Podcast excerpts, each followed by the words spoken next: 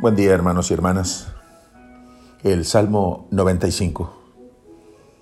Este salmo, como hemos dicho, fundamentalmente es de alabanza, de adoración y de acción de gracias, que expresa la alegría del universo, que ha descubierto su razón de ser en Dios. Se va sembrando de verbos en modo imperativo que conviene notar. Por tres veces pide el salmista que canten, que se cante un cántico nuevo. Sin duda, sugiriendo que refleja este canto la nueva vida que reciben quienes han creído.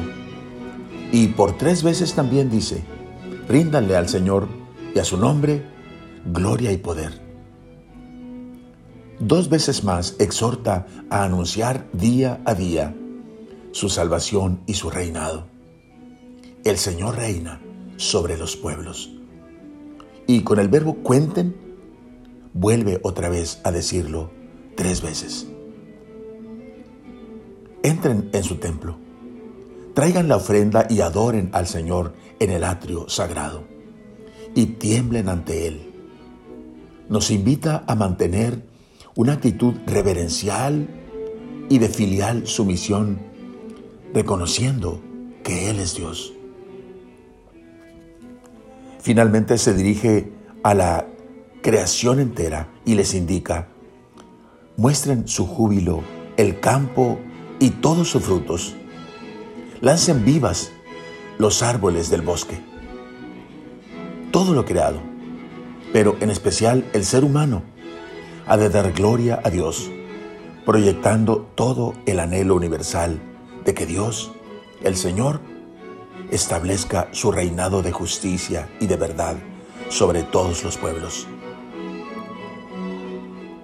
Teilhard de Chardin oraba al Señor diciendo, la ofrenda que realmente esperas, la que tú necesitas misteriosamente todos los días para calmar tu hambre, para apagar tu sed, no es nada menos que el desarrollo del mundo empujado por el progreso universal. Sí, nuestro Dios reina. Oremos. Ven, Señor.